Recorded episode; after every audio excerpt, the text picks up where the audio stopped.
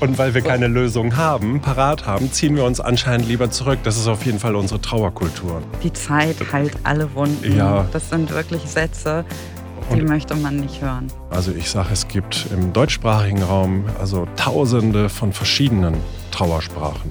Also selbst in einer engen Familiengemeinschaft kann Trauer was völlig anderes bedeuten, weil die Person was anderes für einen dargestellt hat. Wir haben aus der Kleidung von Verstorbenen für die Trauernden zum Beispiel eine Art Kuscheltier genäht. Ganz schön krank, Leute. Ein Interview-Podcast der DAK Gesundheit. Jeder spricht heute über Gesundheit. Doch was bedeutet das eigentlich? René Treder spricht mit seinen Gästen über genau diese Themen, die die Gesellschaft beschäftigen und warum wir selbst zugleich Grund und Lösung des Problems sind. Für ein gesundes Miteinander. Gibt es ein Leben nach dem Tod? Das ist eine total spannende Frage, über die man ganz wunderbar philosophieren kann. Meine heutigen Gäste sagen, es ist aber viel wichtiger, sich zu fragen, gibt es denn ein Leben mit dem Tod? Also wie kann man Sterben und Tod im Leben integrieren? Denn häufig sind es ja Tabuthemen. Und wir sprechen nicht darüber und das merken dann eben auch Menschen, die einen Trauerfall haben, dass ihnen die Worte fehlen und dass ihnen auch Sprachlosigkeit häufig entgegentritt, weil Menschen nicht so richtig wissen, wie soll ich denn jetzt die andere Person darauf ansprechen? Darf ich in Kontakt treten mit ihr oder nicht? Und dann gibt es häufig auch Einsamkeit. Und all diese Faktoren helfen natürlich nicht beim Trauerprozess. Und deshalb haben meine heutigen Gäste eine Plattform im Internet gegründet. Trosthelden.de heißt die. Und dort wird man gematcht mit einem anderen Menschen, der eine ganz ähnliche Trauersprache hat. Wie das funktioniert, was überhaupt Trauersprache ist und wie man die Themen Sterben und Tod im Leben integrieren kann, darüber wollen wir in den nächsten Minuten sprechen. Herzlich willkommen, Jen und Hendrik Lind. Danke sehr. Schön. Vielen Dank für die Einladung. Ja, schön, dass ihr hier seid und schön, dass ihr euch so engagiert mit diesem wichtigen Thema des Lebens. Ja. Ich würde mal direkt einsteigen wollen ins Thema und nicht so langsam ranpirschen mit Smalltalk, sondern weil das ist ja eben immer dieses, man weiß nicht so richtig, wie spricht man da drüber und dann kommt man aus allen Ecken. Aber lasst uns mal richtig einsteigen. Jen, Ja. irgendwann wird Hendrik mal sterben. Was hast du für eine Idee davon, wie er sich seine Beerdigung vorstellt, die Trauerfeier vorstellt oder eben auch die Grabstätte vorstellt? Also meine, meine Idee ist gar nicht so sehr meine Idee, weil es tatsächlich Henriks Idee ist, weil wir über diese Dinge sprechen. Möchtest du jetzt äh, wissen, wie Genau. seine Beerdigung Ja. aussehen wird? Also es wird sehr viel Hauch von Venezuela haben. Es wird kein Sarg werden. Es wird ins Meer gehen. Es wird, glaube ich, eher ein großes äh, Fest mit viel Rum und ja, vielen lieben Menschen, die ihn begleitet haben. Mhm.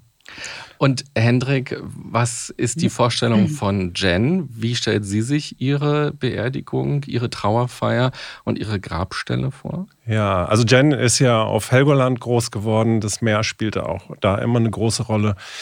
Auch da geht's ins Meer, aber auch so die Vorstellung von einer Waldbestattung ist da auch immer mal wieder ganz interessant. Mhm. Genau. Ich, ich bin noch nicht ganz klar. aber ich schon, der letzte Körper ins Meer. Jetzt könnten ja Leute sagen, naja Mensch, warum hat denn jetzt René nicht Jen gefragt, wie sie sich ihre Beerdigung vorstellt und Hendrik gefragt, wie er sich seine Beerdigung vorstellt, sondern so kreuzweise. Aber genau das ist ja etwas, was eben auch Menschen plötzlich feststellen, wenn der Partner oder die Partnerin gestorben ist. Huch, ich weiß gar nicht so richtig, was die andere Person eigentlich wollte und möglicherweise wusste es die Person selbst nicht, weil sie nie darüber nachgedacht hat und weil man erst recht nicht damit gesprochen hat. Was glaubt ihr denn, woran liegt denn das? Weil wenn wir Fernsehen gucken, Serien oder Filme, da ist das Thema Tod ja ständig. Also im Western wird jemand erschossen, im Tatort wird jemand vergiftet. Wir gucken Nachrichten und kriegen mit, da gibt es einen Krieg, da gab es einen Verkehrsunfall. Also dass Menschen um uns herum jeden Tag sterben, das ist völlig klar. Und dass wir auch mal sterben werden, ist uns auch klar. Aber warum werden diese Themen trotzdem so ausgeklammert im Alltag? Also ich glaube, das mit dem Fernsehen und den Filmen, das hast du ganz gut auf den Punkt gebracht. Denn wir sehen das Sterben und wir sehen dahinter den, den Schreck oder so, aber wir sehen eben nicht diesen ganzen Trauerprozess, der dann passiert. Weil das möchten wir nicht so gerne sehen. Das ist sehr schmerzhaft. Also ich glaube, da ist genau schon äh, der Punkt. Genau, und trotzdem haben wir jetzt in unserer Arbeit in diesen ganzen Jahren erfahren, dass eine ganz große Sehnsucht da ist, mit diesem Thema umzugehen. Keiner weiß wie. Und der Hintergrund ist für mich ganz einfach. Also wir haben durch zwei Weltkriege unheimlich viel Tod gesehen und unsere Großeltern und Urgroßeltern, die haben halt irgendwann die Scheuklappen aufgesetzt. Und das waren, das war die richtige Überlebensstrategie für die Generation. Heute ist das nicht mehr so. Also die Strategie, die macht uns eher also führt in Vereinsamung und oftmals tatsächlich auch Krankheit. Aber diese Sehnsucht nach einem guten Umgang ist da. Also wir spüren, da ist ein Vakuum und das ist nicht gut. Das, also wir spüren, es ist nicht gut. Ihr seid ja durch eure Arbeit einfach auch dadurch natürlich immer wieder mit diesen Themen in Kontakt und auch ins Gespräch gekommen. Was waren denn in den letzten Monaten auf persönlicher Ebene eure größten Aha-Momente oder eure größten Überraschungen, wenn ihr über Tod und Sterben nachgedacht habt oder eben auch als Paar, das muss man ja auch noch dazu sagen. Mhm. Ihr seid ja nicht nur Geschäftspartner quasi, sondern ihr seid auch ein Paar. Was gab es da für Erkenntnisse und für Gespräche?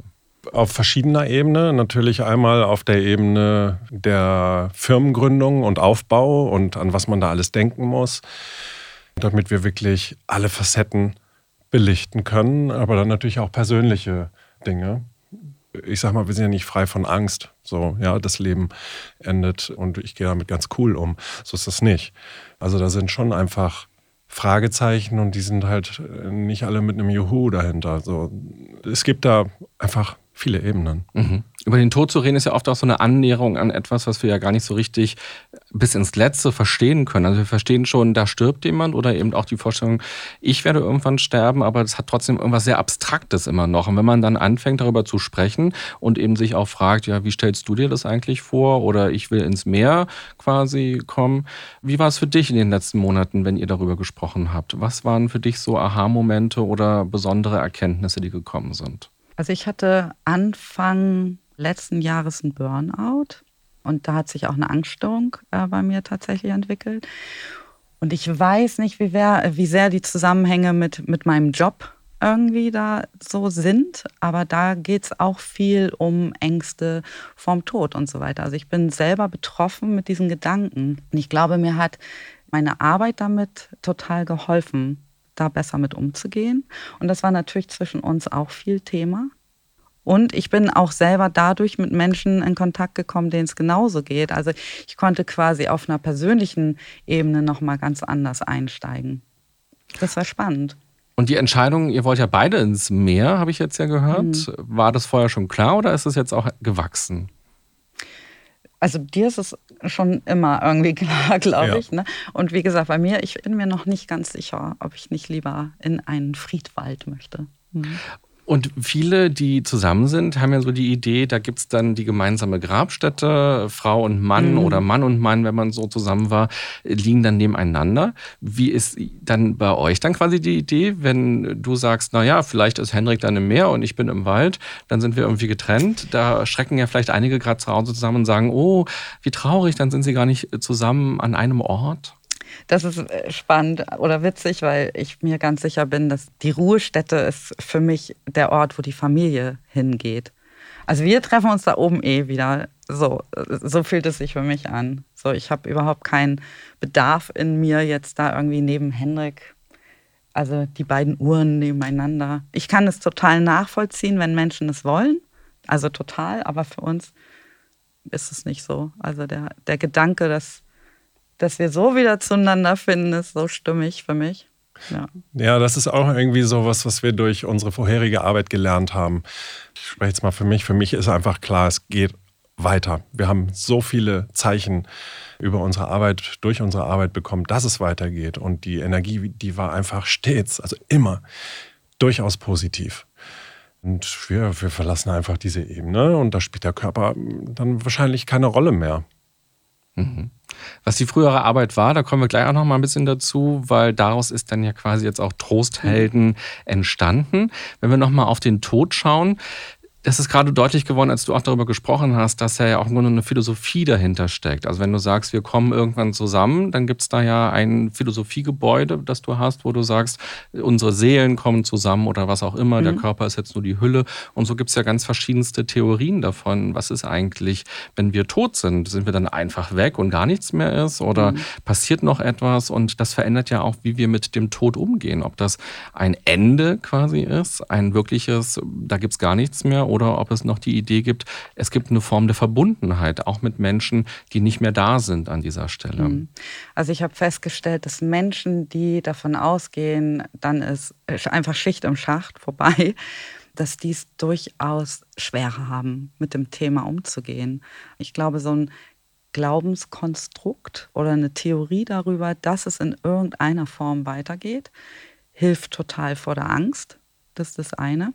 Und zum anderen hatten wir eben oft tatsächlich das Gefühl oder deutliche Zeichen hier und da, dass da irgendwie noch was an Energie da ist. Also ich glaube, es ist eine Glaubensfrage. Ich kann die für mich beantworten, Henrik kann die für sich beantworten und, und viele sehen es ähnlich, fühlen es ähnlich wie wir. So. Aber ich, ich glaube, das ähm, gilt nicht für jeden und ich glaube, es ist auch wichtig, dass jeder sich da selber mal Gedanken macht, wie er es denn gern hätte. Also das, da wir es ja nicht wissen, kann man sich das ruhig ein bisschen schön machen, auch gedanklich, finde ich. Und der Gedanke hat halt auch zwei Ebenen. Ne? Also zum einen Thema mein eigener Tod, mein eigenes Sterben und die Angst oder nicht Angst. Ähm, und die andere Ebene ist die Ebene der Trauer. Also wie verändert es meine Trauer, wenn ich diesen Glauben habe, zum Beispiel an eine Einheitsseele oder mhm sowas. Ne? Das ist natürlich auch ein ganz wärmendes Trostpflaster, was wirklich helfen kann, der Glaube. Und sind wir da quasi auch schon bei der Trauersprache, die bei euch ja auch ganz wichtig bei Trosthelden ist? Also wie denkt man über den Tod, über das Sterben? Bei der Trauersprache, da sind wir eigentlich nicht beim Thema eigener Tod, sondern wirklich beim, Trauer, beim Trauern um jemanden. Mhm. Also ich sage, es gibt im deutschsprachigen Raum also tausende von verschiedenen Trauersprachen. So, und das hat ganz rationale Gründe auch, ja. Also ich meine, ein Elternteil, der sein Kind verliert, der hat ganz andere Herzensthemen, mit denen er sich beschäftigen muss, als jemand, der irgendwie seinen Partner nach 50 Jahren gemeinsamen Lebens halt gehen lassen muss. Also die sprechen, also das sind komplett unterschiedliche Universen so. Und genauso dann vielleicht jemand, der zum Beispiel einen Verlust durch einen Suizid erleiden muss. Also überall oder für jeden Sterbefall gibt es halt verschiedene Themen, die wach werden. Ja, also eine Ehefrau, die ihren Ehemann verliert und Kinder hat, die muss sich um die Kinder kümmern, ihre Trauer zurückstellen. Ähm, also das ist ein ganz ein ganz anderes Universum, also eine ganz andere Sprache halt als zum Beispiel, ich sage jetzt wieder, ne, dieses Paar, das halt 50 Jahre zusammen hatte. So, und das ist ja nur die Ebene des Schicksalsschlags. Und dann kommen noch zwei andere Ebenen rein. Also wie gehe ich mit der eigenen Trauer um? Ich sage jetzt nochmal ein Beispiel. Der eine Mensch geht damit rational um und der andere geht damit mit emotional um. Aber das sind zwei Sprachen, zwei Sprachebenen, die komplett aneinander vorbeigehen. Und der dritte Faktor, das sind sonstige Lebensumstände. Also Beispiel, habe ich Kinder, habe ich keine Kinder? Ist es eine Patchwork-Familie? Wie ist die Beziehung zum Ex-Partner? Habe ich Kontakt zu meinem trauernden Kind? So, oder ist es mir juristisch verboten? Und wenn ich mir da mal drüber Gedanken mache, oder vielmehr, wenn man sich darüber Gedanken macht, dann sieht man, wie schnell dieser Fächer aufgeht und in eine Vielzahl von verschiedenen Trauersprachen geht. Mhm. Ja, das ist spannend, auch wenn man sich jetzt vorstellt, in einer Familie stirbt jetzt jemand, dass eigentlich auch dort die Familie, obwohl sie sich vielleicht kennt, obwohl sie vielleicht auch sehr eng zusammenlebt, aber sehr verschiedene Sprachen der Trauer hat, eben weil sie in unterschiedlichen Lebensbereichen oder Situationen gerade erreicht wird und andere Lebensaufgaben gerade da auch sind. Oder eben, weil man auch unterschiedliche Philosophien hat. Also wenn mein Opa stirbt, habe ich vielleicht eine ganz andere Vorstellung davon, was jetzt passiert mit ihm oder mit seiner Seele, als meine Oma das möglicherweise hat. Und so ist dann eben die Trauersprache auch sehr verschieden. Mhm. Und jeder hat eine ähm, unterschiedliche Beziehung zu dem Verstorbenen. Mhm. Also das finde ich auch total wichtig. Wenn jetzt irgendwie mein Vater stirbt, ist mein Vater gestorben. Das, ähm, und von meiner Mutter ist der Mann gestorben.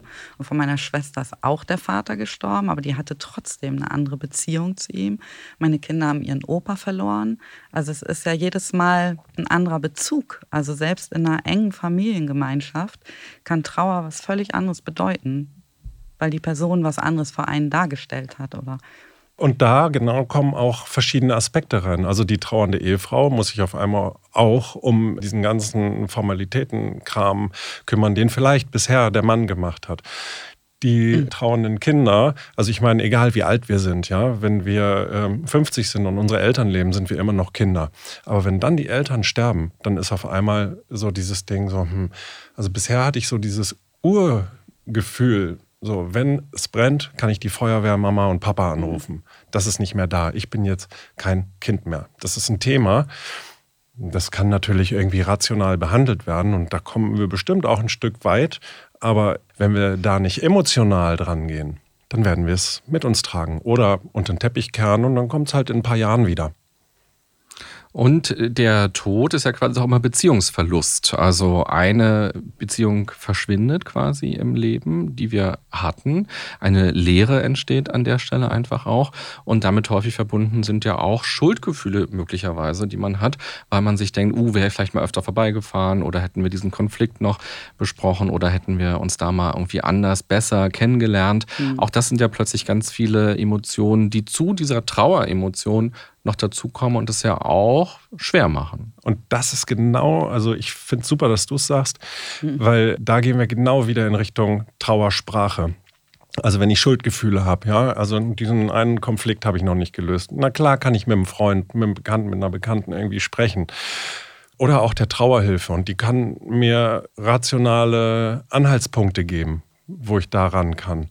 Aber das Gefühl und also dieses Schuldgefühl, das wird bleiben und das kann ich nicht durch meinen Kopf behandeln.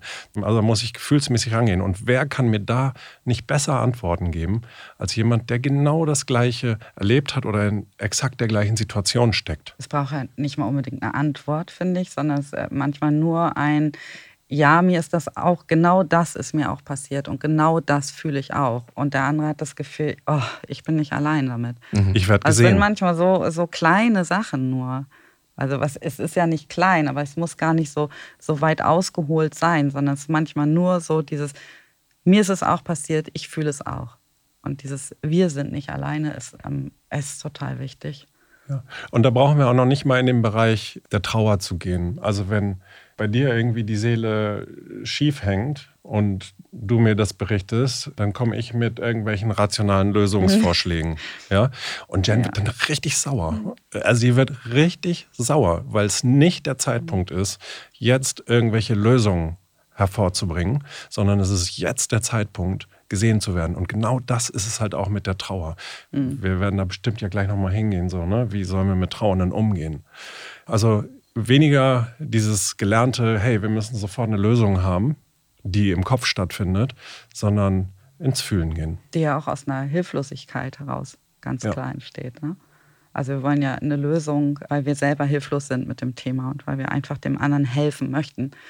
Und da wollen wir möglichst schnell irgendwie reparieren dürfen. So. Aber es geht manchmal einfach nicht. Und weil wir so. keine Lösung haben, parat haben, ziehen wir uns anscheinend lieber zurück. Das ist auf jeden Fall unsere Trauerkultur. Ne? Ja. Oder nicht vorhandene Trauerkultur. Also weil wir nicht wissen, wie wir, was wir jetzt für eine tolle Lösung irgendwie vorstellen können, dann lieber gar keinen Kontakt. Und das ist halt die Vereinsamung, die leider die meisten Trauernden ja. erfahren. Wo auch ganz viele Trauernde tatsächlich sagen, oh, dann sag mir doch lieber, ich weiß nicht, was ich sagen soll.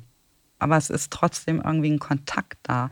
Also viele wissen ja nicht, nicht mal, wie man eine Kondolenzkarte schreiben soll. Und das kann ich auch verstehen und nachvollziehen. Das ist auch nicht einfach. Aber selbst da kann man draufschreiben, einfach nur, es tut mir so leid, ich denke an dich oder ich wünsche dir viel Kraft für die Zeit. Das macht schon so viel. Aber da ist richtig so, ein, so eine Hürde in ganz vielen Menschen, das zu tun. Was würdet ihr denn sagen aus eurer Erfahrung heraus? Wie kann man gut mit Trauernden umgehen? Du hast jetzt schon die Kondolenzkarte angesprochen. Was gibt es noch für andere Sachen? Wie kann man reagieren auf eine gute Weise? Ein äh, Trick ist vielleicht einfach erstmal Augen zu machen und selber fühlen. So. Und da wird auf jeden Fall eine gute Antwort da sein.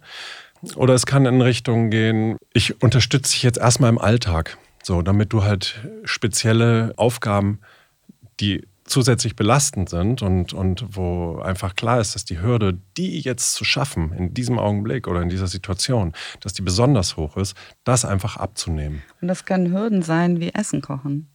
Also das ist halt damals ja. im Dorf passiert, in, auf den Dörfern. Da, da, wurde sich ganz klar sofort gekümmert um die Familie, wo ein Todesfall war. Und ähm, die Leute wurden versorgt, haben sich gegenseitig versorgt und unterstützt. Und das fällt ja jetzt äh, in den meisten Fällen weg. Und da müssen wirklich die Freunde und Bekannten und Nachbarn ran und sagen, hey, ich kümmere mich jetzt die nächste Woche ums Essen dass du nicht irgendwie in den Supermarkt gerade musst oder ich hole jetzt irgendwie zwei Wochen lang die Kinder vom Kindergarten ab. All diese Sachen helfen. Und macht nicht nur was mit dem Trauernden, sondern auch mit den Zugehörigen. Ja. ja mit den Helfenden. Jetzt gibt es ja immer die Sorge, man könnte was falsch machen. Was ist denn aus eurer Erfahrung heraus mit dieser Sorge anzufangen? Also gibt es wirklich Dinge, die man so radikal falsch machen kann, wenn man auf Trauernde zugeht? Ich finde schon. Ja. mhm. Ja, du bist doch noch so jung. Bestimmt kriegst du noch ein Kind.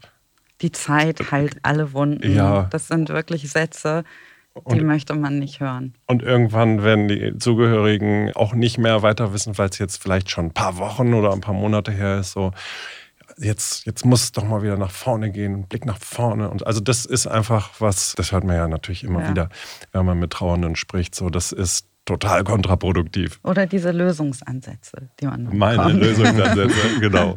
Also im Grunde genommen ja, wenn ich euch so zuhöre, alles, was auch in Richtung Bewertung geht. Also, dass ich dem anderen das Gefühl gebe, jetzt ist mal genug oder so schlimm ist es doch gar nicht und ich das irgendwie versuche, rational eben einzuordnen. Das ist irgendwie etwas, wo ihr auch sagt, ja, das ist unangenehm, das passt nicht, das verunsichert auch eher die trauernde Person und alles andere mit weit aufgerissenen Armen der Person zu begegnen und zu sagen, ich helfe dir, ich bin da, ich höre dir zu, was brauchst du eigentlich von mir? Und da kann man eigentlich gar nicht früh genug anfangen, auf die andere Person zuzugehen und zu sagen, hier bin ich. Genau, und nicht beleidigt sein, wenn dann erstmal nicht zurückkommt vielleicht, sondern nach zwei Tagen nochmal nachfragen oder einfach den großen Topf Suppe vor die Tür stellen. Manchmal kann man auch in so einer Trauer gar nicht reagieren. Da steht die Welt Kopf. Das muss man irgendwie vielleicht auch ein bisschen im Hinterkopf haben, wenn man helfen möchte. Das vielleicht ein paar Tage dauert, bis eine WhatsApp zurückkommt oder ein Anruf angenommen wird oder Hilfe angenommen wird. Das ist einfach gut, da ein bisschen dran zu bleiben und einfach nochmal zu fragen und nochmal zu fragen. Ja, und das ist ja die gesellschaftliche Ebene und kulturell haben wir auch schon gesagt, uns fehlt leider eine, eine Trauerkultur.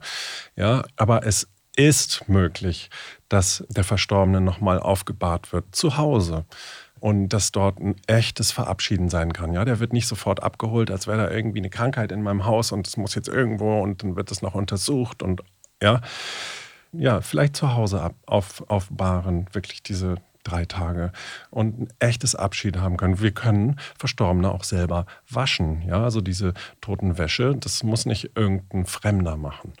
Da so, geht es auch ums Begreifen, nämlich dann zum Beispiel. Ne? Ganz genau. Mhm. Ja.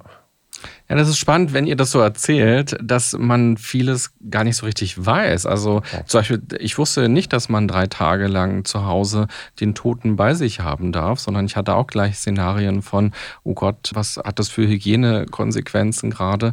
Das ist nochmal ganz interessant, weil das verändert ja auch nochmal einen Umgang und die allerwenigsten Menschen kriegen das so mit. Früher, vor vielleicht, äh, weiß ich nicht, 80 Jahren, 100 Jahren, wie viele Jahre auch immer, hat man das miterlebt als Kind. Man hat gesehen, ah, die Großeltern sind mhm. gestorben, dann waren die noch zu Hause, man hat das mitbekommen, man hat vielleicht auch das Waschen mitbekommen, man hat vielleicht auch den Sarg mitgezimmert, man war irgendwie involviert und das ist ja eben auch eine Art der Verarbeitung, die da stattfindet. Trauer heißt ja im Grunde genommen auch eine Art psychologischer Entwicklungsprozess, der da gerade stattfindet. Ja, also unbedingt. die Auseinandersetzung mit der Endlichkeit, eben aber auch den Verlust zu begreifen. Wir mhm. kennen ja diese Trauerphasen, die durchaus auch ganz durcheinander ablaufen können mhm. und gar nicht so in dieser Reihenfolge, wie sie immer erzählt werden. Das wissen wir inzwischen ganz gut aus der Forschung. Und dass man auch eine, ein ganz eigenes Zeitfenster dafür haben kann. Man kann auch wieder in Phasen zurückrutschen, also nicht Zeit halt alle Wunden quasi, sondern Zeit muss irgendwie auch gefüllt werden mit Aktivität, mit Reflexion, mit guten Gesprächen, mit der Auseinandersetzung mit dem Tod. Ja. Genau, Auseinandersetzung. Und du kannst halt dann nochmal tatsächlich, und wenn es halt nur gedachte, gefühlte Gespräche sind, ein Abschiedsgespräch haben. So, ja, du kannst natürlich auch laut aussprechen. So, vielleicht ist es dann gut, wenn keiner da ist, damit man sich nicht doof vorkommt wie beim Selbstgespräch. Aber selbst das ist ja in Ordnung. So, aber so dieses, ja, ein echtes Verabschieden. Denn wenn der Verstorbene einmal aus dem Haus ist und in irgendwelchen erstmal medizinischen oder sonstigen Händen, so, dann, dann ist der raus. Dann kommt er nicht, dann ist die Chance vertan. Aber da, da möchte ich ganz dringend noch zu sagen, dass da wirklich gerade viel passiert. Also, dass da ganz kreative, frische Bestattungsunternehmer am Start sind, dass da ganz tolle Trauerbegleiter sind, die da einfach ganz viel zu sagen können. Dann ist es aber meistens schon zu spät. Zum Beispiel um, um drei Tage. Also, aber das machen schon viele Bestatter, dass die inzwischen sagen, hey, wollt ihr es so machen, wie wollt ihr es machen? Särge, die bemalt werden, Uhren, die selber noch irgendwie geschmückt und befüllt werden mit anderen Sachen. Ich finde, da bewegt sich gerade glücklicherweise echt viel. Ja. Wenn wir auf Trauer schauen, dann ist es ja erstmal eine Emotion. Wir haben ja ganz viele verschiedene Emotionen so in unserem Körper drin. Meistens konzentrieren wir uns in unserer Gesellschaft immer auf die positiven Emotionen, mhm. also auf Glück und Spaß und Freude und all diese Dinge. Und diese negativen Emotionen sind irgendwie nicht so sexy in unserer mhm. Gesellschaft. Wir, wir wollen die gerne weghaben. Also Traurigkeit, Angst, Wut, ähm, Hoffnungslosigkeit, all diese Dinge. Und ich finde aber nochmal ganz spannend, dass man sich erinnert, dass jede Emotion ganz wichtig ist und auch eine ganz wichtige Funktion erfüllt. Also zwei sogar. Jede Emotion macht uns erstmal auf irgendwas aufmerksam und sagt, hier gibt es eine Veränderung in deinem Leben, hier ist irgendwas, das solltest du dir mal angucken. Und sie gibt uns eben Energie. Und wer schon mal traurig war, der weiß natürlich, dass da ganz viel Energie vorherrscht. Da gibt es auch eine, eine Energielosigkeit, aber es gibt auch viele Gedanken, es gibt viele Emotionen, da ist viel los im Körper. Ähm, da passiert ganz viel, was man vielleicht auch nicht so richtig einordnen kann, was einem aber dabei hilft, diesen Prozess zu durchleben tatsächlich und eben auch zu verstehen, dass die andere Person nicht mehr da ist und nicht mehr zurückkommen wird. Und diese Trauerarbeit erscheint mir so wichtig, aber gerade in unserer Gesellschaft eben so wahnsinnig weit weg. Wie erlebt ihr denn das auch gerade im Austausch? Die, weil die Menschen, die zu euch kommen, die haben ja ein ganz starkes Bedürfnis, diesen Trauerprozess eben nicht wegzuschieben und zu sagen, so jetzt ist irgendwie ein Monat vorbei, jetzt muss ich wieder funktionieren. Du hast es auch von diesem Reparieren gerade gesprochen. Mhm. Auch was Freunde dann oder eben Angehörige das die Idee davon haben, so jetzt muss auch wieder gut sein. Sondern diese Leute, die zu euch kommen, die haben ja ein Bedürfnis, die wollen das besser durchleben. Ja, also wir haben mit wirklich tausenden Trauernden gesprochen. Und für die meisten ist es leider so, dass sie in ihrem sozialen Umfeld denjenigen nicht haben, der halt komplett versteht. Hat auch, finde ich, ganz logische, ganz rationale Gründe. Und diese Menschen, die fühlen sich einsam. Ja, also es wird auch ganz oft wirklich radikal aussortiert, was Freundschaftsliste angeht. Und es entstehen auch neue dann mit der Zeit, die einen ganz anderen Wert haben. Aber erstmal ist halt so diese Vereinsamung da. Und Vereinsamung kann ganz schön krasse Folgeerscheinungen haben. So, und dann haben wir aber auch mit Menschen gesprochen, die haben wirklich einen sehr guten Trauerprozess, eine gute Trauerarbeit für sich machen können. Und diese Menschen, die berichten eigentlich alle davon, dass sie sich reich beschenkt fühlen. Mhm. Und diese, diese Geschenke gehen alle in Richtung mehr Selbstachtung, mehr Selbstliebe, klarere Lebensziele, ja. Und alles, was nicht echt ist im Leben, das fliegt rechts und links einfach raus. Also das ist eine krasse Diät. Und die fühlen sich wirklich beschenkt. Keine Frage, diese Geschenke würden sie sofort eintauschen mhm. gegen das Leben des Verstorbenen. Geht nicht, brauchen wir nicht drüber zu reden. Und was ich besonders toll finde, und das ist für mich auch wirklich ein Aspekt, der mich morgens immer mit Kraft aufstehen lässt, diese Menschen, die investieren ihre die Kraft ihres neuen Lebensabschnitts sehr oft in Mitmenschlichkeit.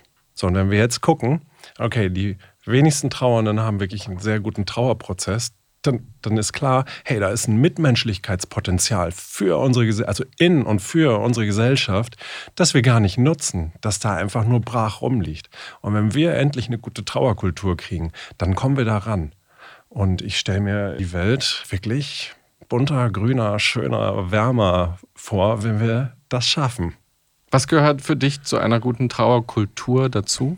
Also erstmal ganz klar, nicht verdrängen. So, ne? Also das Prinzip unserer Großeltern, Urgroßeltern. So. Also wirklich hinsehen. Dann, ähm, also das ist jetzt äh, ja die aus der Position des Trauernden heraus. Fühlen, ins Fühlen kommen, raus aus dem Kopf, rein ins Fühlen kommen. Das war halt früher sehr viel da. Also wirklich durch dieses gemeinschaftliche Aufgefangen werden konnte ich einfach wirklich sein und fühlen. So und, und nicht verdrängen. Genau. Also das, das zum einen und das andere natürlich, was wir eben hatten, der Umgang von einem selbst mit Trauernden. Ich hätte gerne mehr Rituale in der Gemeinschaft. Ich glaube, das wäre wichtig. Wie du vorhin sagtest, irgendwie, wenn wir das als Kinder schon mitbekommen, wie man damit umgeht, das Lernen. Und zwar dadurch, dass es gelebt wird, dann wäre schon super viel getan. Also es werden immer noch ganz viele Kinder einfach von Beerdigungen ferngehalten, weil die Eltern meinen, die schaffen das nicht. Und Kinder trauern ja noch mal anders auch als Erwachsene. Und wir können denen ganz viel zumuten da tatsächlich. Und es ist einfach gut, wenn sie das lernen. Dass es den Tod gibt und dass der traurig macht und dass ich aber irgendwann auch wieder lachen kann. Das ist ja ein wichtiges Prinzip, zu merken, ich kann was bewältigen. Da, da wächst man ja dran. Das ist ja Logisch. Und, und eins muss man bedenken, also als wir Kinder waren, haben wir nicht so viele Todesfälle im Fernsehen gesehen. Ja, also da gab es vielleicht nee, irgendwie drei Kanäle und Todesfälle gab es vielleicht irgendwie erst nach, den, nach der Tagesschau. Nach 22 Uhr. Oder so, genau. Und, und mhm. heutzutage ist es omnipräsent und ja. das ab Kleinstalter. Also die also sind nochmal ganz anders konfrontiert, gehen aber auch dadurch, dass sie noch nicht so viel gelernt haben, dass wir diese Welt ja nur noch komplett rational bedienen müssen, die sind noch im Gefühl. Also wir können, glaube ich, sehr viel von Kindern lernen ja. über Trauer. Und spricht ja eigentlich auch dafür, wenn sie schon so viel über die Medien mitkriegen, über den Tod, sie dann auch erst recht mitzunehmen auf eine Beerdigung, wenn ein Familienmitglied stirbt, um da auch nochmal stärker quasi auch ins Erklären, ins Erzählen zu kommen, was das eigentlich jetzt auch bedeutet und dass man es eben nicht nur aus dem Fernsehen kennt, was Tod eigentlich ist. Und man kann ja das Trauerthema im Grunde genommen noch größer auch machen, als wir es jetzt gerade machen. Trauer heißt ja immer ein, wir haben etwas verloren, da endet etwas, auch mhm. Lebensphasen enden enden. Ja, also eine Beziehung endet zum Beispiel, eine Liebesbeziehung. Auch da erleben wir Trauer, weil dieses Leben wird nie wieder so sein, wie es mal war, weil da zwei Menschen auseinandergegangen sind. Oder wenn der Job verloren geht, auch da gibt es eine Trauer. Wenn die Eltern sich trennen.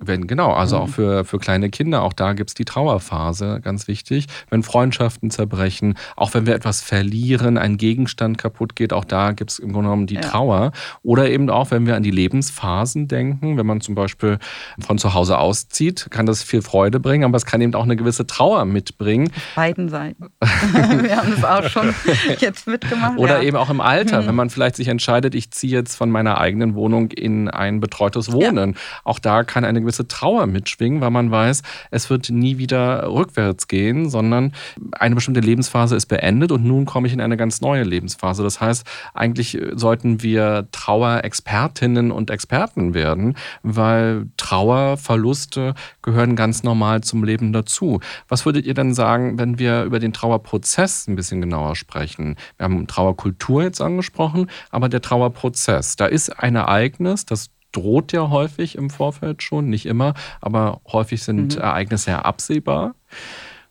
Bis eben, dass man sagt, so, jetzt bin ich wieder mitten im Leben dabei. Wie würdet ihr sagen, was sind da ganz wichtige Elemente von so einem Trauerprozess? Mhm. Wenn es möglich ist, eine Abschiednahme, dann ist es natürlich wunderbar. Ne? Also ich äh, glaube, das ist das Beste, was passieren kann. Also so ein Autounfall, was so plötzlich kommt, das ähm, haut einen nochmal ganz anders aus den Socken. Also wenn es möglich ist, den Abschied wirklich nutzen und noch Dinge klären, die zu klären sind, das, das tut immer gut, auch für den Prozess, weil das sind oft Sachen, die hinterher stehen bleiben. Hätte ich das mal noch gesagt, hätte ich das ihm noch verziehen, jetzt weiß gar nicht irgendwie, dass ich verziehen habe oder, oder, oder.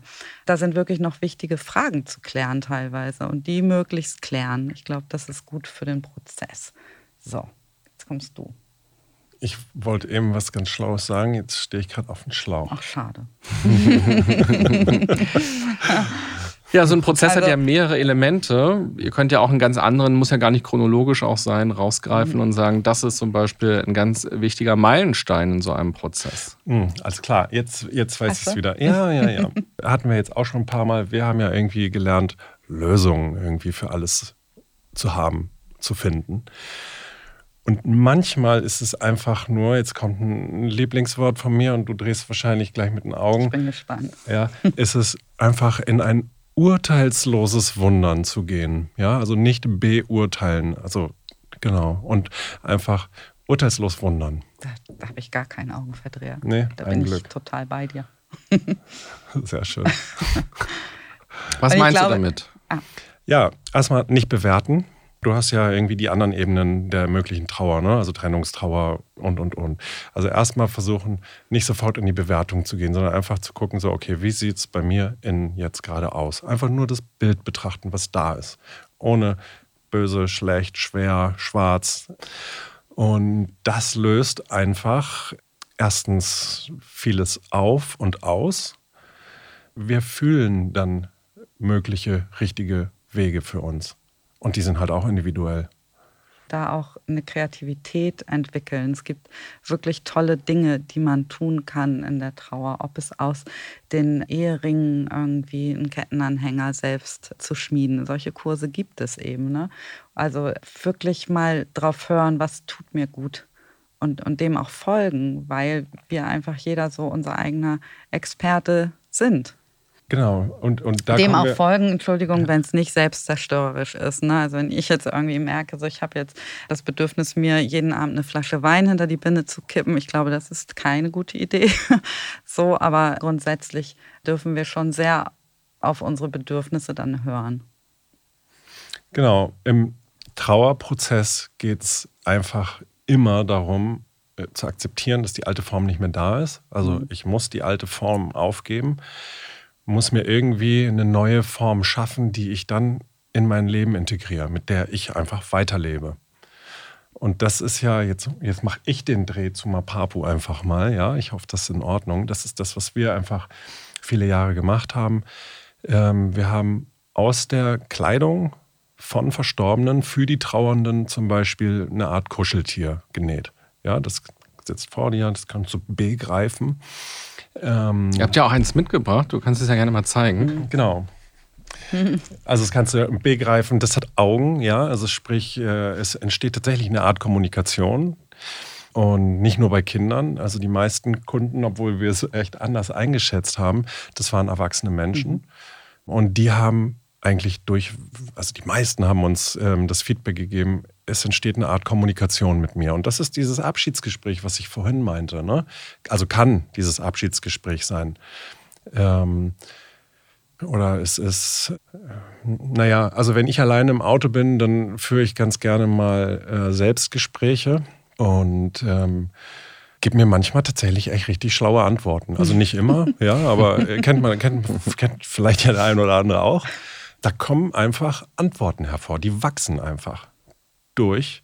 Ich beschäftige mich damit. Ich bin in Kommunikation, ja, ob mit mir oder jetzt über so ein Symbol wie, wie, wie ein Mapapu mit dem Verstorbenen. Es wachsen Antworten. Da sind wir auch bei deinem Eingangssatz nochmal, ne? so mit dem Tod. Und, und man kann eben auch mit dem Verstorbenen leben. Auch wenn er nicht mehr unter uns ist als, als Person, als, als Mensch aus Fleisch und Blut. Ne? Und die Mapapus haben eben diesen Wandel sehr, sehr deutlich gemacht. Und da sind wir auch bei diesen Theorien, die wir uns selber so zusammen basteln dürfen, wie es hinterher weitergeht. Finde ich. Also Ja. Und das Spannende ist, ihr seid ja gestartet mit den Mapapus eigentlich aus diesem Trennungskind-Gedanken heraus. Da ist eben ein Kind und das ist irgendwie eine Woche bei der Mama und äh, die andere Woche bei dem Papa und dann vermisst es natürlich die Mama, wenn es beim Papa ist und umgekehrt. Und so ist ja irgendwann diese Idee entstanden, weil auch das ja eine Art Trauerprozess für dieses Kind ist, dass die Familie, so wie sie mal war, eben nicht mehr da ist, Genau. aber eben beide Personen noch da sind. Und so habt ihr das eben zusammengenäht. Du kannst ja mal kurz erklären, das ist dein Mapapu. Das ist mein Mapapu. Wer steckt da alles Ja. drin? Also äh, das Grüne ist äh, mein großer Sohn Emil und das ist unser gemeinsamer kleiner Sohn Bo. Und das war ein Jeanshemd von meinem Papa. Und so hast du da Menschen eben äh, vernäht sozusagen oder Genau. äh, Kleidungsstücke, Dinge vernäht, die dich eben erinnern an diese Menschen. Ja. Genau, und ursprünglich hast du ja gesagt, was für Kinder, deswegen auch der Name Mama, Papa, Puppe, immer die ersten beiden Buchstaben Genau. Mapapu.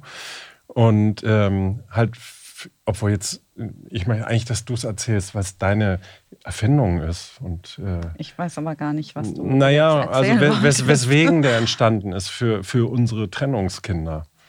Ich kann es, ja.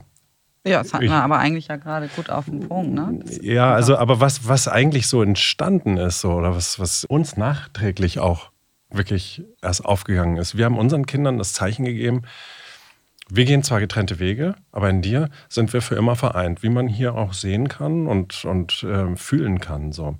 Und die Ähm, Verbindung ein T-Shirt Mama, ein T-Shirt okay. Papa vereint Ja. in einem Kuscheltier, was du überall mit hinnehmen kannst. So, wir gehen getrennte Wege, in dir sind wir für immer vereint.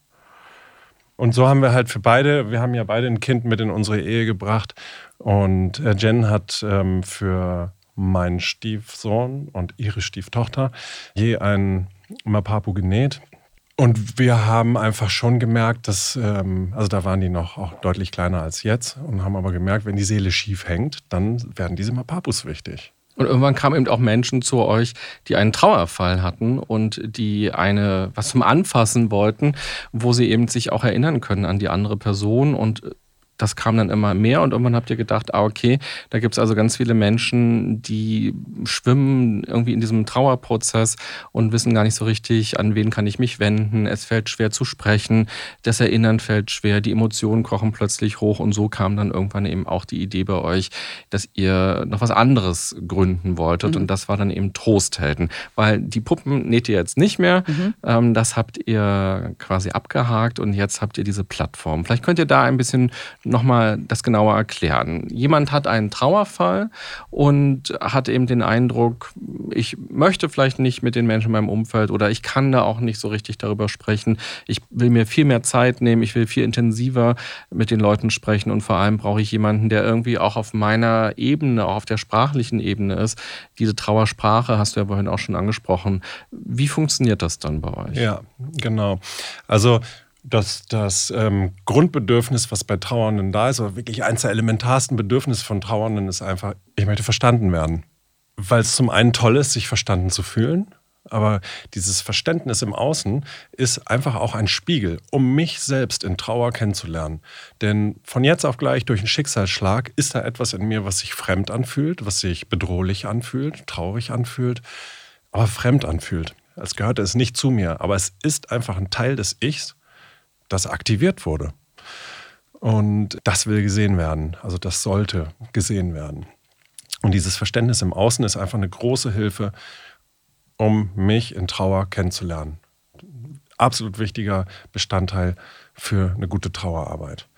So, und wenn ein Trauernder jetzt sich bei uns registriert auf Trosthelden, dann schicken wir den erstmal in einen Fragebogen. So, und dieser Fragebogen, der hat eigentlich drei Oberkategorien. Und in der ersten geht es tatsächlich um den Schicksalsschlag. So, in der, in der zweiten Kategorie, da gibt es Fragen rund um den eigenen Umgang mit der Trauer. Und die dritte Kategorie finde ich äh, irgendwie immer wichtiger, obwohl ich sie immer als die dritte äh, benenne, ja, aber sie steht wirklich gleich auf, sind die sonstigen Lebensverhältnisse. Was ich vorhin meinte mit, sind Kinder da, sind keine Kinder da, Patchwork-Familie, Verlust des Arbeitsplatzes vielleicht durch meine Trauer und das belastet zusätzlich irgendwie meine Situation.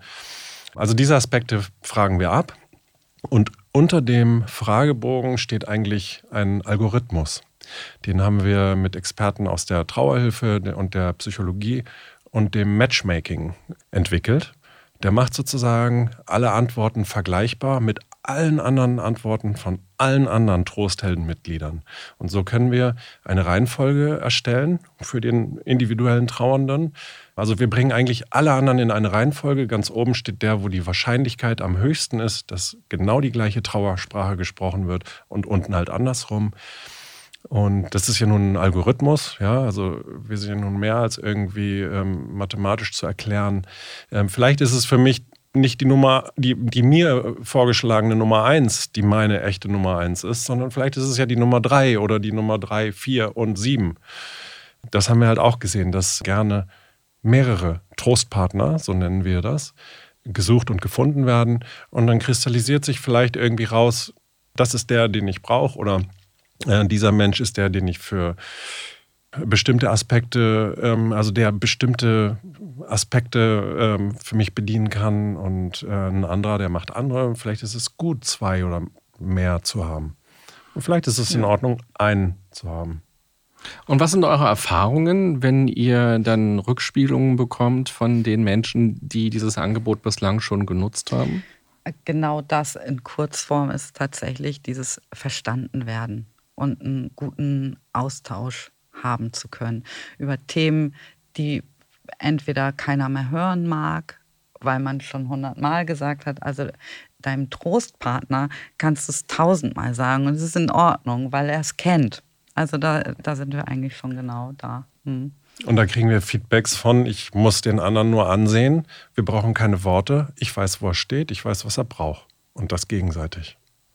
Und die Menschen können dann quasi selbst entscheiden, ob sie sich treffen, ob sie zoomen, ob sie telefonieren, ob genau. sie sich E-Mails schreiben, telefonieren, äh, per Skype, wie auch immer. Genau. Also der erste Kontakt läuft quasi über unsere Seite. Die können natürlich bei uns auf der Seite bleiben oder dann irgendwann einfach ins echte Leben gehen. So ist letztendlich auch der Wunsch, der von uns dahinter steht, dass mhm. die sich auch da ist es interessant, verschiedene Wege zu sehen. Also erstmal bei uns geht es halt nicht mit dem Klarnamen rein, sondern mit einem erfundenen Usernamen.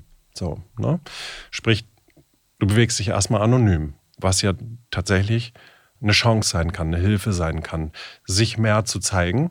Also nicht nur dem Außen, sondern sich selbst auch zu überraschen mit Dingen, die man da auf einmal schreibt, wo man merkt, oh ja, guck mal, habe ich für mich irgendwie noch nie klar gehabt. Also erstmal eine anonyme Basis.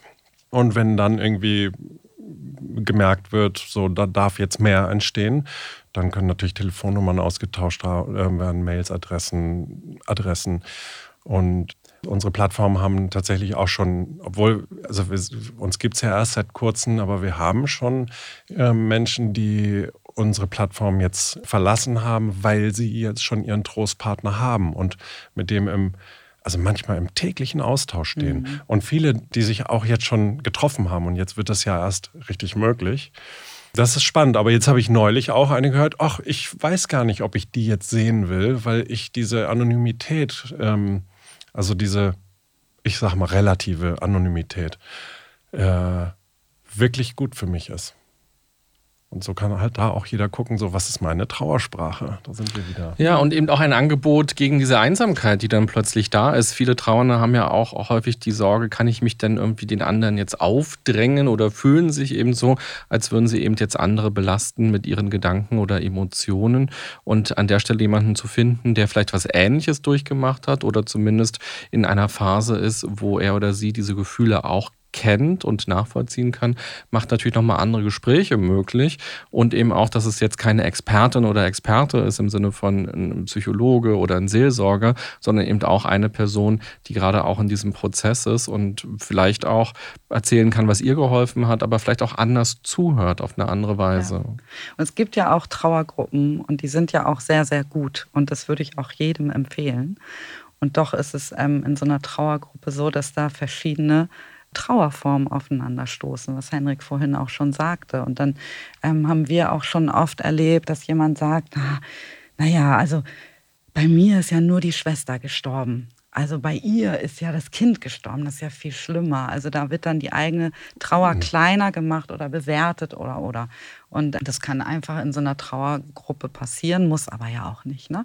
Wir wollen da auch gar keine Konkurrenz sein, sondern einfach ein weiteres Angebot darstellen, ne? weil wir wirklich so dieses Gleich und Gleich gesellt sich gern, das gilt ja auf so vielen Ebenen. Ne? Also wenn man jetzt irgendwie, wenn oder gibt es bestimmt Gruppen, wo Menschen hingehen, die eine schwere Krankheit haben, sagen wir es mal so.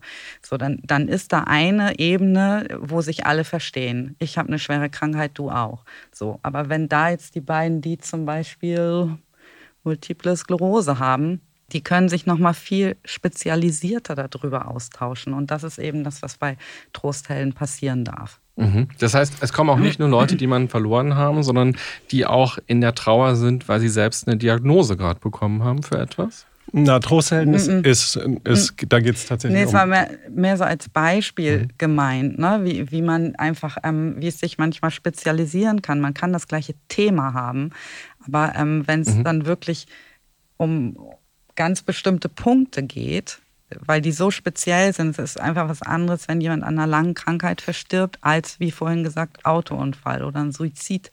Das, da kommen andere Themen auf, obwohl alle dieses Grundprinzip von Trauer haben sind da ganz andere Themen. Und genau da kann man eben bei uns jemanden finden, weil wir da sehr spezialisieren können. Jetzt Ja, darfst du. Jetzt darf ich.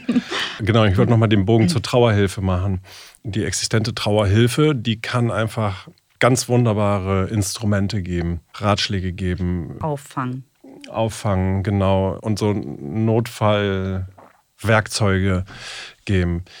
Und das ist extrem wichtig. So, und wir wollen einfach Hand in Hand mit der Trauerhilfe gehen, weil wir dann den Aspekt oder sagen wir mal, diese, diese ganzen Instrumente, die die Trauerhilfe äh, geben kann, die gehen oft mal oder meist in Richtung der rationalen Lösung, ja, also praktische Lösungen. Aber dieses individuell emotionale, das kann eine Trauerhilfe ja gar nicht. Also wir können uns ja nicht in jede einzelne Situation hineinversetzen. Also zum Glück geht das nicht, ja, sonst würden wir als Menschheit nicht klarkommen. Und trotzdem ist da einfach dieses große Vakuum, das äh, schmerzt, ja, und das hindert am Wachstum, was gefüllt werden kann. Und das kann nur gefüllt werden durch jemanden, der die gleiche Sprache spricht. Also es gibt tollerweise so viele Angebote inzwischen, wo man sich hinwenden kann und schön, dass ihr noch ein weiteres Angebot ins Leben gerufen habt, was eben ein ganz kleines bisschen anders wieder ist und dadurch auch andere Menschen ansprechen kann und was anderes leisten kann. Ich würde gerne am Ende der Folge auf eure Punkte gucken, die ihr vorab aufgeschrieben habt. Man muss für die Hörerinnen und Hörer und für die Zuschauerinnen und Zuschauer kurz erklären. Ich habe euch drei Zettel gegeben, jeweils, und habe gesagt, schreibt doch mal jeweils einen Gedanken auf, den ihr verbindet mit dem Begriff eben Tod oder Trauer. Und Jen, du hast drei aufgeschrieben auf diesem grünen Kärtchen, auf diesem gelben Kärtchen und du auf diesem grünen Kärtchen. Das erste, was hier steht, das hast du auch tatsächlich am Anfang öfter gesagt, das ist nämlich der Begriff. Angst. Warum würdest du sagen, ist das so ein großer Begriff, diese Angst? Also einmal hat man ja diese große Angst, jemanden zu verlieren. Und wenn man jemanden verliert, löst es einfach auch oft die Angst vor dem eigenen Tod aus. Und da ist dann eben dieses Weggucken, dieses Wegducken, ich glaube oftmals aus Angstgründen. Und wenn wir die mal ein bisschen zu packen kriegen oder die mal ein bisschen rütteln und überhaupt mal wach kriegen, auch die Angst, dann glaube ich, ist ein besserer Umgang möglich. Jetzt habt ihr aber hin so sehr bunt und lebendig von den Beerdigungen berichtet. Wie steht es denn um deine Angst, wenn du an den Tod denkst? Also ich habe natürlich den großen Wunsch, uralt zu werden und ganz gemütlich einzuschlafen. Mit allen meinen Lieben um mich rum. ähm, da gucke ich am liebsten hin. So einen plötzlichen Autounfall wünsche ich mir nicht oder eine schwere Krankheit. Da habe auch ich Ängste. Aber ich rede drüber. Mhm.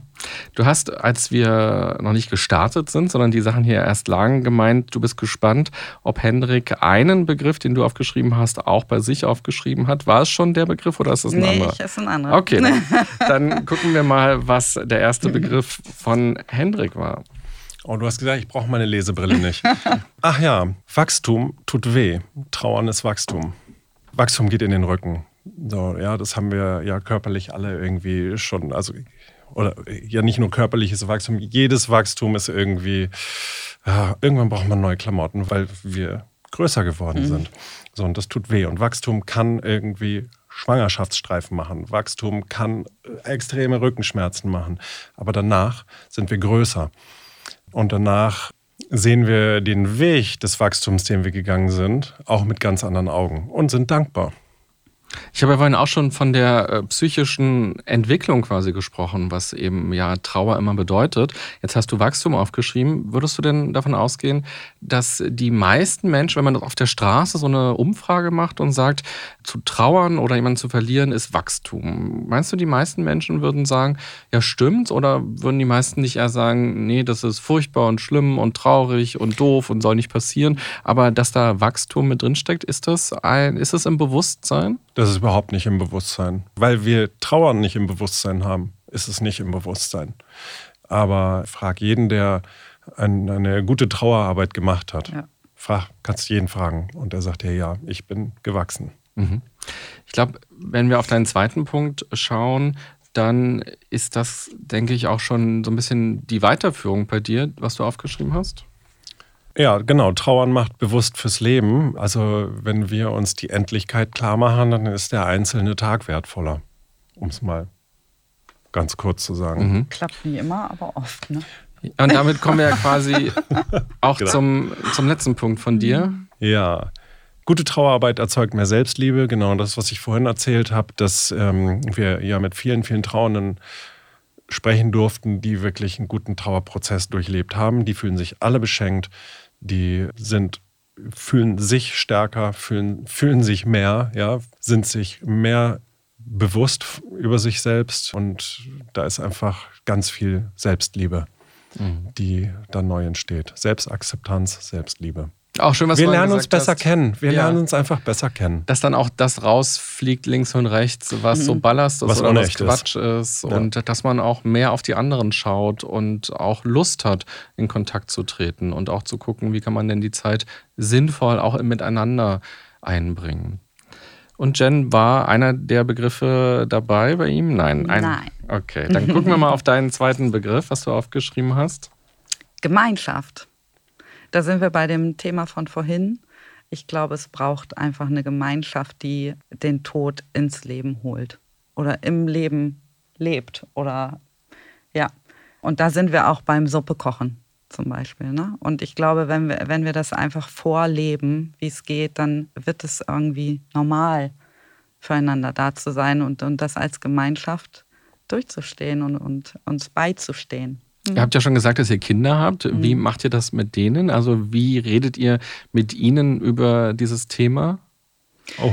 Also da war natürlich durch die Puppen ganz oft, also waren die auch in meiner Nähwerkstatt, die Kinder. Und ich glaube, unser Jüngster war ja quasi dann gerade geboren, als es losging. Also die haben immer, immer gefragt, oh, was ist das für eine Proponent? Und dann steht da irgendwie meine Fünfjährige vor mir und sagt, oh, wer ist da gestorben? Kind, weil der so klein war. So, also die sind da so ganz, und dann wollten die genau wissen, was da passiert ist. Und dann haben wir denen das erzählt. Weil diese Dinge passieren, leider, ja. Mhm. Und der dritte Begriff bei dir ist? Das war der, den ich dachte, dass Henrik den auch hat. Verwandel. Also ich habe Wandel, aber das Verwandeln ist mhm. mit gemeint, genau. Was verstehst du darunter? Hatten wir auch schon über die Puppe zum Beispiel. Also es ist einfach, es findet ein Wandel statt. Und es ist meine eigene Theorie mit diesem, was danach kommt, nach dem Tod. Ich bin überzeugt davon, dass es ein Wandel ist. Und ähm, ich glaube, auch da steckt ganz viel Trost drin, wenn man sich das einfach klar macht. Toll. Vielen Dank. Mhm. Schön, dass ihr hier gewesen seid und wir ja so offen mit euren Gedanken über die Themen Sterben und Tod gesprochen haben und eben auch Trauer und auch dafür nochmal sensibilisiert haben, dass Trauer ja ganz wichtig ist und ein ganz wichtiger Teil eben auch vom Abschied nehmen ist, damit eben das Wachstum gewinnen kann mhm.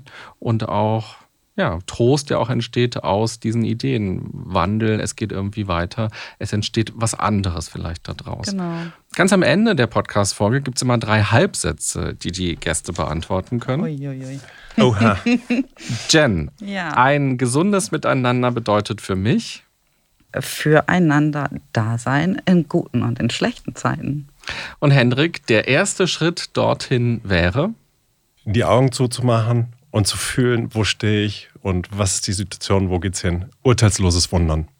Und Jen, dafür sollten wir jeden Tag mindestens einmal meditieren. Vielen Dank. Meditation ist Ist nie verkehrt. Also ich wünsche euch alles Gute mit eurer Plattform und äh, ganz toll, dass ihr Menschen verbindet und dadurch ja Wachstum, Veränderung, Wandel möglich macht und eben Trauerarbeit einen Raum gibt, der Traurigkeit einen Raum gibt und eben aber auch der Hoffnung an der Stelle einen ja. Raum gibt.